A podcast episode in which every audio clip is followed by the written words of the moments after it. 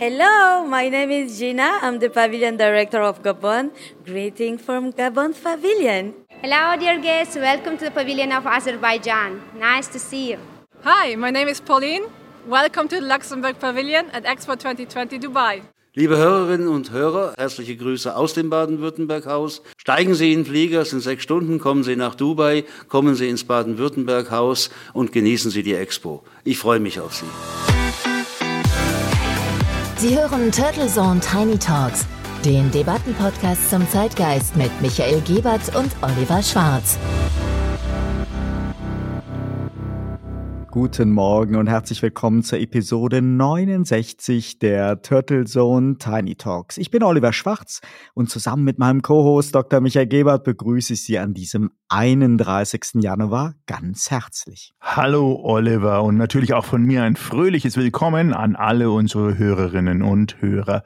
Wir haben uns sehr, sehr gefreut, dass so viele von Ihnen in der letzten Woche unsere Reise nach Dubai auf dem Weg zur Weltausstellung mitverfolgt haben haben, diesmal auch per Live-Schaltung. Für uns auch ein First. Wer diese dennoch verpasst hat, Sie finden die Episode 68 auf allen Plattformen und in der Mediathek und eine Videoaufzeichnung der Live-Sendung bei YouTube.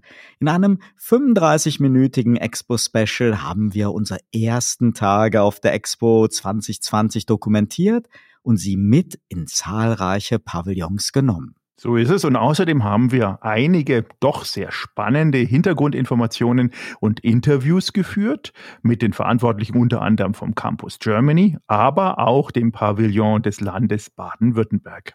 Genau, ich habe mit Ulrich Kromer gesprochen, dem Direktor des Auftritts von Baden-Württemberg auf der Weltausstellung, den Sie eben auch mit einem Gruß vor der Titelmusik hören konnten und mit Sebastian von Landsberg, dem stellvertretenden Direktor des Campus Germany. Und ein weiteres spannendes Interview mit einem alten Expo-Hasen hören Sie dann am Ende dieser Folge. Ja, so ist es. Bleiben Sie dran. Aber jetzt legen wir mal sofort los. Denn wir sind mit so vielen Impressionen, Eindrücken und Emotionen aus Dubai zurückgekehrt, dass wir auch diese Woche den politischen Alltag, den Wochenrückblick aus Deutschland überspringen wollen und noch einmal in diese Weltausstellung eintauchen mit Ihnen zusammen und natürlich auch versuchen, ein Fazit zu ziehen. Wir fragen uns in dem Moment, wie nachhaltig war denn die Expo wirklich kritisch und dem dominierenden Thema auf der größten Show der Welt gerecht zu werden. Darüber spreche ich gleich auch mit Harald Dosch von der Nüssli AG. Ich persönlich glaube, dass die Expo 2020 zumindest nachhaltig in den Köpfen der Menschen bleiben wird, die den Weg nach Dubai gefunden haben. Und das werden mit etwas Glück immerhin rund 20 Millionen Besucher aus der ganzen Welt sein. Selten hat eine Expo der jüngeren Geschichte so viele internationale Teilnehmer angezogen und zusammengebracht. Und selten gab es ein so gewichtiges, wertvolles Rahmenprogramm und solche aufwendigen Themenpavillons, die beeindrucken und inspirieren.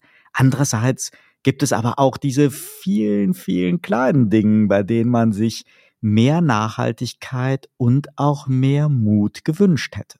Da hast du völlig recht. Und wir haben es ein bisschen hinterfragt, kritisch, vielleicht auch etwas deutsch, aber mit dieser Brille aufgesetzt war die Frage, warum denn Sponsoren und Gastronomiepartner auf dem großen Expo-Gelände, was ja viermal so groß ist wie Monaco, trotz der Idee von einer Wasserversorgung mittels einer Expo-Refill-Flasche unendlich viele der normalen Plastikflaschen und To-Go-Wegwerfbecher und das Volk bringen müssten und durften. Und ebenso unverständlich ist es auch wie das Fehlen einer Flotte von E-Fahrzeugen als Transportmittel sozusagen präventiv vorgeschrieben sein sollte, der dich dann als Expo-Besucher in die Stadt und wieder zurück zum Expo-Gelände fährt. Und solche kleinen Fehler, wenn man sie als solche bezeichnen möchte, gab es dann doch noch einige und nicht alle sind Corona geschuldet. Und dennoch bin ich völlig bei dir, Oliver. Die Expo 2020 ist ein Riesenwurf. In der Größe, inhaltlich und aber auch organisatorisch wird diese Expo 2020 sicherlich in die Geschichtsbücher der Weltausstellungen eingehen als einer der dominanten und nach vorne schauenden Ausstellungen. Mir in jedem Fall als ganz besonderes Erlebnis in der Erinnerung und auch im Herzen geblieben. Und das aus vielen guten Gründen. Es ist wirklich ein einzigartiges Erlebnis mit einer ganz tollen Stimmung, die wir alle die letzten zwei Jahre ja so vermisst haben. Und damit meine ich nicht einen Kontrast zu den hiesigen Corona-Vorsichtsmaßnahmen. Die werden in Dubai und auf der Expo ganz selbstverständlich und sehr, sehr konsequent gelebt. Nur ohne die ganze zermürbende Diskussion und ohne durchdrehende Quer- und Quarkdenker, sondern die Möglichkeit, fröhliche Menschen aus der ganzen Welt zu treffen, die eines eint, die Freude auf ein gegenseitiges Kennenlernen. Und die ist auch mit Maske und PCR-Test möglich, Nachdem wir selber unsere Reisebegeisterung ja massiv runterregeln mussten, können wir auf der Expo 2020 quasi eine Art Weltreise machen und Menschen aus Ländern treffen, von denen wir vorher ja noch nie gehört haben und alle eint. Das Interesse an den Schlüsselthemen Sustainability, Mobility und Opportunities, Gerade die ganz kleinen Aussteller und die Entwicklungsländer haben sich da richtig Gedanken gemacht. Ja, die Stimmung ist und war fantastisch. Lass uns mal konkret eintauchen und alle unsere Hörerinnen und Hörer mitnehmen, die Erlebnisse, die wir hatten, Revue passieren und dann auch das natürlich, was wir in der letzten Sendung nicht thematisieren konnten, denn, liebe Hörerinnen und Hörer, 192 Pavillons ist eine ganze Menge. So machen wir das nach einem kurzen Sponsorenhinweis. Dieser Podcast wird Ihnen präsentiert von Visual Communications Experts. Wir bringen Sie auf Sendung. Video, Livestreaming, Webinare und Podcasts. Ihre Experten für Audio und Video in der Unternehmenskommunikation. Weitere Informationen unter www.visual-communications-experts.com. Sie hören Turtles Tiny Talks und wir sprechen über die Expo 2020, die Weltausstellung in Dubai. Michael, ging es dir auch so, dass man überall, ob auf dem Gelände oder in der Stadt spüren konnte, wie stolz die Gastgeber und Veranstalter sind und dass sie mit der Expo wirklich die Menschen aus der ganzen Welt zusammenbringen wollten? Das hat man, glaube ich, überall gespürt, auch jetzt im Sinne von Dubai. Ich meine, in Deutschland äh, wird ja auch immer kritisch gesagt, Dubai wäre also eine Art künstliches Disneyland für Erwachsene dem ist auch zuzusprechen. Allerdings muss man sagen, was äh, muss man denn dann falsch oder richtig machen, wenn man einfach die Chance hat, aus dem Reißbrett eine neue Stadt zu planen? Und so ist es ja seit den späten 90er Jahren. Dann plant man idealerweise so wie Dubai. Und das, was die dort aus dem Boden gestampft haben, quasi aus dem Sand in dem Bereich der Expo 2020, die letzten vier, fünf Jahre, wo das gebaut wurde, ist wirklich gigantisch und schließt sich wirklich in dem Moment auch einheitlich an die Zukunftsvisionen dieser Stadt an. Der Scheich hat klar ausgegeben, dass die Regeln über Sustainability, Mobility und Opportunity nicht nur Schlagwörter für den Zeitpunkt und den Zeitraum der Expo sein sollen, sondern sich auch schon vorher wie auch nachher einreihen in das Gesamtkonzept von Dubai, was auch zukünftig ausgelegt ist. Man sieht das allein daran, dass es ja nicht seit gestern in Dubai auch ein Ministerium für Zukunft und Innovation gibt und natürlich auch ein Museum der Zukunft was genau die Themen fast schon eins zu eins schon aufgegriffen hat oder weiterhin aufgreift, um auch nicht nur eine Nachnutzung des entsprechenden Exponentes hier zu präsentieren, sondern die Stadt als eine der Melting Points für Kultur und Austausch in diesem Bereich der Welt auch stationär und auch zukunftsweisend positionieren möchte. Mich hat ja besonders ALIF, der Pavillon der Mobilität, begeistert. Vermutlich das ambitionierteste Projekt auf der Expo neben dem Al-Wasel-Dom. Schon von außen beeindruckt das futuristische silberne Gebäude, das die Star-Architekten von Foster und Partners erschaffen haben. Die sehr emotionale Tour beginnt dann mit einer Fahrt im größten Aufzug der Welt. 160 Menschen können damit problemlos und ohne Gedränge nach oben gefahren werden. Schon diese Fahrt ist Teil einer multimedialen Show. Und dann der 330 Meter lange Weg durch den Pavillon führt abwärts, ober- und unterirdisch durch verschiedenste Themengebiete. Jedes Medienmuseum wäre neidisch über das, was hier an gigantischen Installationen zu allen Mobilitäts- und Technologieaspekten geschaffen worden ist. Und das trifft auch auf die Urväter der Mobilität zu mit überlebensgroßen, neun Meter hohen, extrem natürlich wirkenden Figuren der historischen Giganten der Mobilität werden die Ursprünge gezeigt. Visionen und Innovationen, die dabei halfen, die Welt zusammenzuführen und den Weg für Technologien und Transportmittel zu ebnen, die heute selbstverständlich sind. Es geht dann weiter in das Weltall. Die Botschaft lautet, wir sind aus der Wüste gestartet und auf den Mars geflogen. Die Mobilität der Zukunft wird auch die Art ändern, wie wir leben, mit Menschen kommunizieren und uns über Kulturen hinweg austauschen. Im nächsten Themenbereich erlebt der Besucher dann eine Smart City mit allen relevanten Aspekten, künstliche Intelligenz, Robotertechnik, autonome Transportmöglichkeiten und noch cleverere, komplexere Strategien für den Warentransport und moderne Mobilitätstechnologien, die geeignet sind, die Lebensqualität in Entwicklungsländern zu verbessern. Die lassen sich dort hautnah erkunden, zum Beispiel solarbetriebene dreirädige Mobile und noch viel, viel mehr. Das Ganze ist so faszinierend und inspirierend gemacht, dass die uns bekannten jahrelangen Debatten über den Wechsel der Treibstoffart von Verbrennermotoren hin zu Elektromotoren hierzulande wirklich wie sehr kleine, zauderliche und visionsfreie Schritte wirken und es vermutlich auch sind. Alleine für einen Besuch im Alif-Pavillon lohnt sich die Reise zur Expo nach Dubai. Denn bei allen Zukunftstechnologien erleben wir dazwischen immer wieder den Menschen mit Träumen, Visionen und Zukunftschancen. Das ist wunderbar formuliert, schon fast blumig. Und ich kann mich dran erinnern, Oliver, als wir da drin waren, hast du gesagt, äh, allein das ist schon der Eintritt wert, äh, dieser eine Pavillon, der Alif, den sich anzuschauen. Man muss dazu aber auch sagen, die Vereinigten Arabischen Emirate haben sich das auch wirtschaftlich zu Herzen genommen. Mehr als 50 neue Wirtschaftsinitiativen wurden jetzt bis Januar 2022 initiiert, bekannt gegeben und angefasst und auch die Wettbewerbsfähigkeit des Landes sollte damit gesteigert werden. Zudem werden laut Ankündigung des Ministers für künstliche Intelligenz, digitale Wirtschaft und Telearbeit nicht nur 126 Milliarden Euro an ausländischen Direktinvestitionen angezogen, sondern es sollen auch zukünftig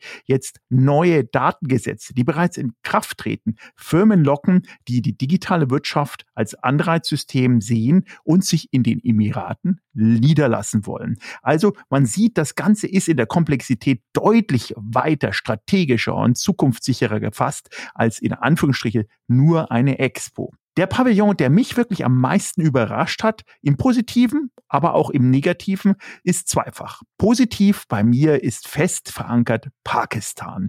Ich konnte mir davor wirklich außer dem, was man sich, glaube ich, so vorstellt, günstige Arbeitskraft, Sweatshops etc., nicht viel von diesem Land vorstellen. Der Pavillon selber begeistert mit einer etwas schlichteren Architektur, allerdings innen emotional pure Information zu dem Land, die stolzen Personen, die in dem Land was geschaffen haben und der Pakistani mit seiner Familie, der neben mir stand, hat wirklich feuchte Augen bekommen, weil er selber gesagt hat, ich selber habe mein Land in dieser Größe auch noch nicht erfahren. Das ist so ähnlich, wenn man aus Baden-Württemberg oder aus Bayern vielleicht nie rauskommt und ganz Deutschland wie den Schwarzwald etc. nie gesehen hat. Und da gibt es ja auch einige in Deutschland. Also Pakistan ist von Thema Emotionalität meine Nummer eins, unerwartet. Natürlich Pavillons wie jetzt Saudi-Arabien, aber auch Australien, gigantisch und schon fast ähm, ja übermenschlich. Enttäuscht bei mir persönlich England ein bisschen. Architektonisch eine Granate. Man sieht das von draußen mit unterschiedlichen Worten und in der Nacht noch bestrahlt. Ähm, also wirklich ganz, ganz toller Pavillon äh, im Sinne von Architektur. Geht man hinein, gibt es genau nur ein einziges To-Do, nämlich auf einem iPad oder auf einem entsprechenden Tablet sein Wort zu dem Thema, entweder Sustainability, Opportunity oder Mobility einzugeben. Und das wird dann über eine Algorithmik zu einem Poem, sozusagen zu einer poetischen Grundlage, die dann auf der Außenfläche, auf der Außenhaut des Pavillons gezeigt wird. Hm, ich denke, und das ist meine Recherche auch danach, wie die Engländer selber reagiert haben, ein bisschen zu wenig. Zum einen Aufgreifen der Themen, zum anderen ist es ja auch eine Expo, ein bisschen eine Nabelschau der Nation. Und England hat, glaube ich, definitiv zudem noch spannende Themen, die sie aus der Historie, aus der Zukunftsvision, aber auch aus der Gegenwart zeigen kann, um sich hier zu präsentieren im Benchmark mit den anderen 192 Pavillons und Länderteilnehmern. Spannend ist ja auch immer die Frage bei so einem Fazit, was motiviert eigentlich ein Emirat wie Dubai dazu, die erste Weltausstellung in der Golfregion auszurichten und viele Milliarden zu investieren? Ähnlich wie bei Olympischen Spielen kommt dann ja schnell der Vorwurf hoch, ein Regime will sich mit so einem internationalen Großevent aufhübschen und von anderen Themen ablenken. Oder es wird von Aktivisten auf Arbeitsbedingungen, Naturbelastung, Menschenrechte oder die Rolle der Frau in den Vereinigten Arabischen Emiraten verwiesen. Dubai hat ja gemeinhin eher das Image, kulturfrei zu sein. Du hast eben auch so schön mit Disneyland für Erwachsene gesagt und lediglich über viele Ölmilliarden und spektakuläre Bauprojekte zu verfügen.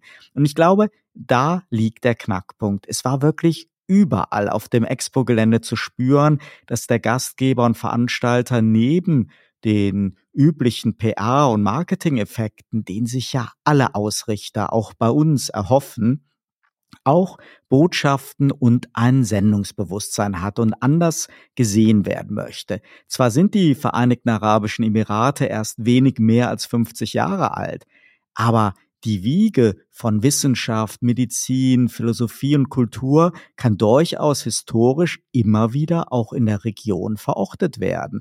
Und bei aller immer wieder geäußerten Kritik an den autoritären Regimes in arabischen Ländern wird schnell übersehen, dass hier nicht nur schwerreiche Scheichs sich etwas erkaufen, sondern insbesondere in Dubai auch ehrgeizige Visionen und Ideen haben, die nicht nur ihr Emirat betreffen, sondern uns alle betreffen und Probleme lösen können.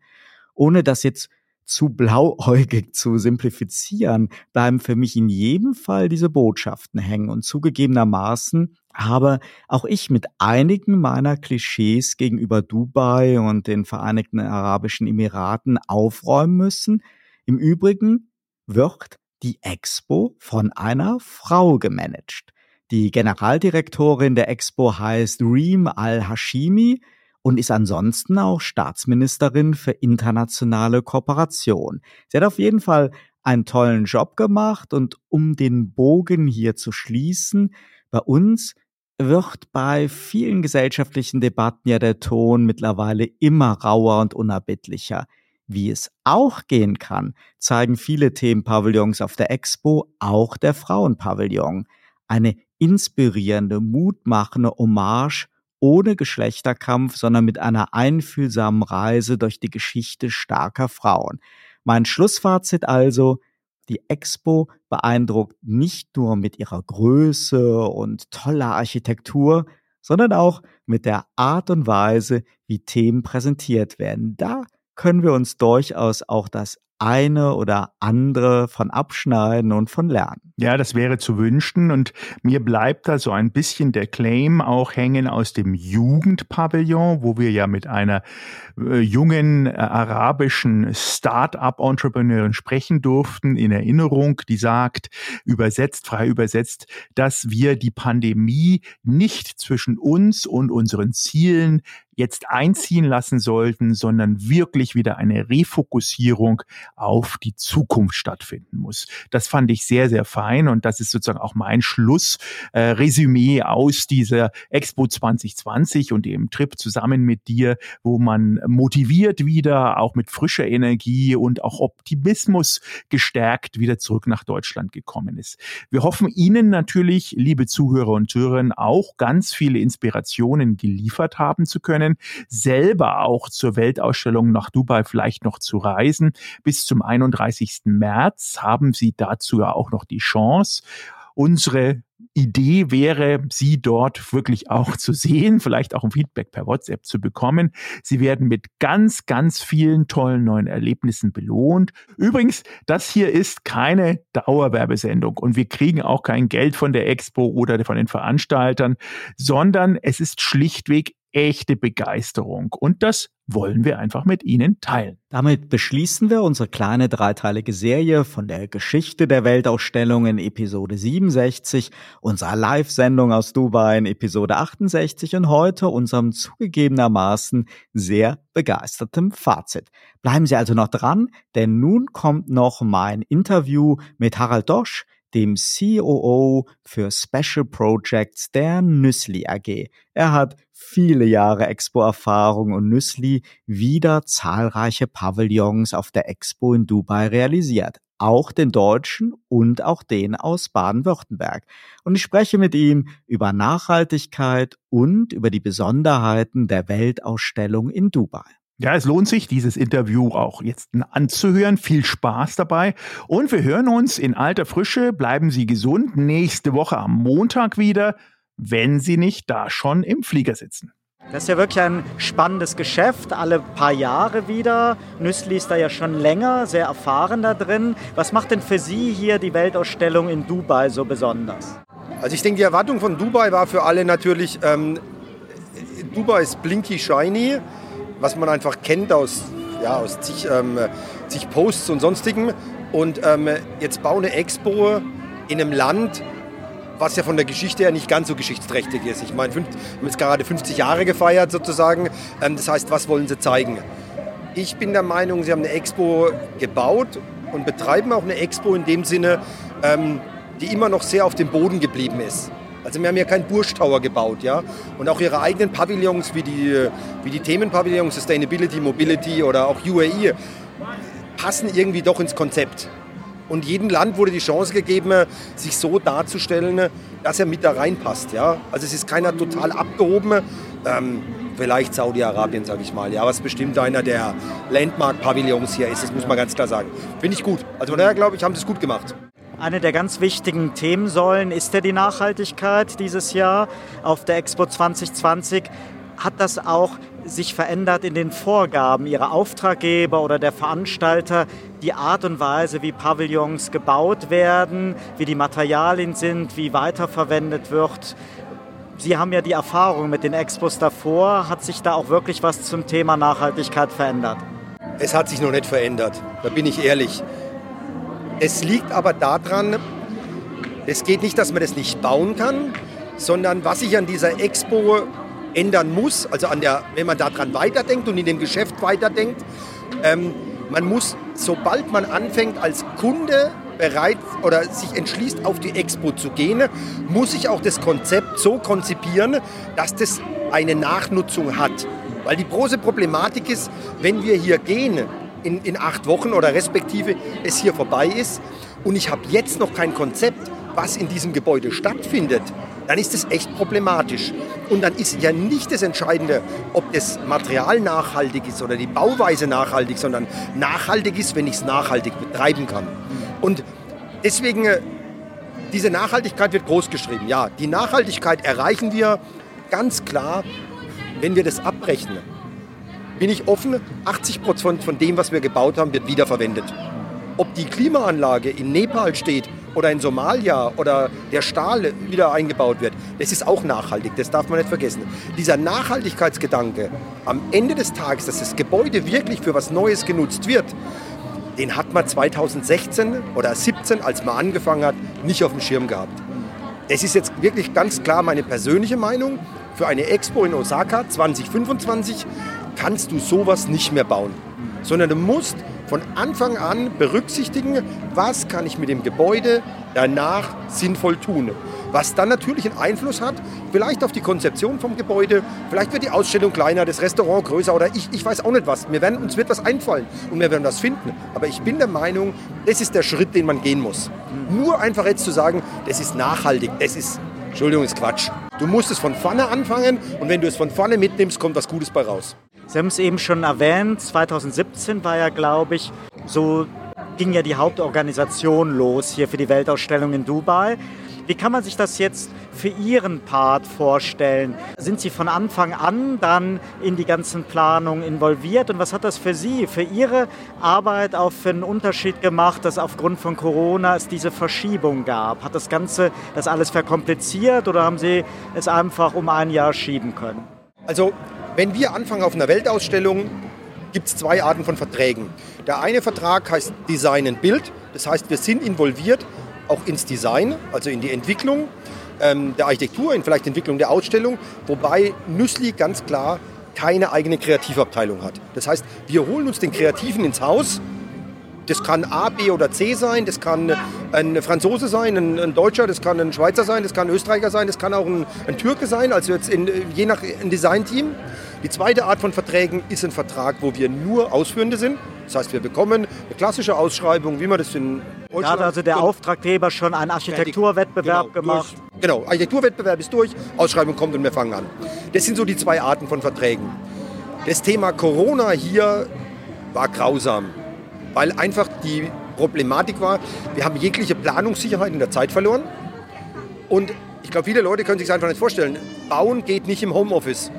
Bauen ist immer noch Bauen. Das heißt, wir müssen da raus. Ja? Wir müssen arbeiten. Und du hast natürlich die Problematik, in dem Moment, wo hier einer, wo ein Corona-Fall aufgetreten ist, Close Contact, du schickst 30 Mann deiner, deines Workshops vielleicht in die Quarantäne für 10 Tage und damit platzt jeder Terminplan. Ich kann mir auch vorstellen, wenn ihr ja über 190 Länderpavillons plus die Themenpavillons realisiert werden ja ungefähr alle parallel zur selben Zeit. Das ist ja wie mit dem Messebau auf der Messe. Ist ja vielleicht auch gar nicht so einfach, hier die geeignete Personal zu finden. Wie viel bringen Sie als Nüssli eigentlich von außerhalb hier rein? Also wir gehen, da sind wir nachhaltig, sage ich mal an der Stelle. Auf eine Weltausstellung, auf die wir gehen, ist von uns der Anspruch, mindestens 80 Prozent lokal zu kaufen. Das heißt, wir gehen wie ein klassischer Generalunternehmer, versuchen mindestens 80 Prozent lokal zu finden und bringen eigentlich nur unseren Management-Staff. Und wenn wir wirklich spezielle Elemente haben, die montieren wir mit eigenen Leuten. Produzieren in Europa, produzieren in Italien, produzieren in der Schweiz, produzieren wo auch immer, schippern, bringen, installieren mit eigenen Leuten. Das ist das Thema. Alles, was lokal besorgt werden kann, machen wir lokal. Hat natürlich auch preisliche Gründe, hat auch logistische Gründe und die Lokalen, die sind familiar mit dem lokalen Recht und mit den lokalen Gegebenheiten. Das ist ein bisschen der Unterschied zum Messebau. Im Messebau ist es einfach, ich mache es in Container, gehe in eine Messehalle, bau, gehe. Hier schulden wir ja eine Baugenehmigung, wir schulden lokale Rules and Regulations. Und deswegen ist es eigentlich immer so, dass man versucht, kauf so viel wie möglich lokal. Was auch sinnvoll ist. Und das Geld bleibt im Land. Ist es hier besonders kompliziert gewesen von den Genehmigungen? Ist die Rechtssituation hier eine ganz andere als zum Beispiel bei den vorherigen Weltausstellungsaustragungsländern? Also die Expo war gut organisiert. Also die Expo war gut organisiert, das muss ich sagen. Dieses Thema Baugenehmigung etc. war, da haben die wirklich ein gutes Portal eingerichtet. Es ging zügig. Die ersten drei, vier Projekte sind immer schwierig. Da ist die Learning Curve, aber das lief zum, zum, wirklich sehr gut. Der große Vorteil hier ist, Englisch ist jeder ist sich dessen bewusst. Es ist sehr britisch vom reinen Vertragswesen her. Verglichen mit Weltausstellungen in Kasachstan oder in China ist es hier schon einfach. Also die Challenge in einem Land wie, wie Kasachstan ist eine andere, sage ich mal, auch lokale Unternehmer zu finden. Das geht hier. Was sicherlich schwierig ist, ist ähm, den Qualitätsanspruch zum Teil hier durchzusetzen. Das ist schon, ja, schon noch mit Aufwand verbunden. Zum Abschluss noch mal eine ganz persönliche Frage. Sie gehen ja sicherlich noch mal mit einem ganz anderen Blick über so ein Gelände rüber als ein Otto-Normal-Besucher. Was hat Sie hier am meisten fasziniert? Wo würden Sie sagen, das muss ein Besucher unbedingt gesehen haben, wenn er auf dieses riesige Gelände kommt? Also was ich extrem spannend finde hier ist, ist die Mischung der Leute. Auf einer anderen Expo triffst du äh, 80 Prozent Chinesen oder 70 Prozent Italiener oder, oder das ist hier, hier triffst du alle Nationen der Welt. Deswegen allein hier nur durchzuschlendern, ähm, auf den Boulevard und die Menschen zu sehen, ist schon sensationell. Welches der beste Pavillon ist, es sagt mir am Ende meine Kinder und meine Frau, ja, weil ich den falschen Blick dazu habe. Ich suche den Fehler im Pavillon, was die anderen falsch gemacht haben, sage ich mal. Deswegen werde ich dazu keine Aussage machen, glaube ich. Ja. Ich glaube, das ist verständlich. Aber nein, es ist ähm, die Mischung ist gut. Ja, und was gut ist, ist das Gelände einfach. Es ist für Dubai eine Ecke, in der ich laufen kann. Ich, ich brauche kein Auto, ich brauche kein Taxi. Ich kann hier laufen, ich kann mich frei bewegen, kann von einem Café ins nächste gehen und kann von einem Pavillon ins nächste gehen. Finde ich super. Sehr gut. Also für alle Hörerinnen und Hörer in Deutschland, die noch die Chance haben, würden Sie sagen, auf nach Dubai, nicht bis Osaka warten. Auf jeden Fall, auf jeden Fall. Also das ist, es ist wert, hierher zu gehen. Also zwei Tage Expo macht Spaß und ähm, es gibt in Dubai genug zu sehen, die nächsten vier Tage, auch noch vier Tage mehr. Ja, also ist gut, lohnt sich. Ganz herzlichen Dank, Herr Dorsch, für das Dankeschön. Gespräch. Ja. Turtle Zone Tiny Talks, der Debattenpodcast mit Michael Gebert und Oliver Schwarz. Immer zum Wochenstart auf allen Podcast-Plattformen und auf turtlezone.de.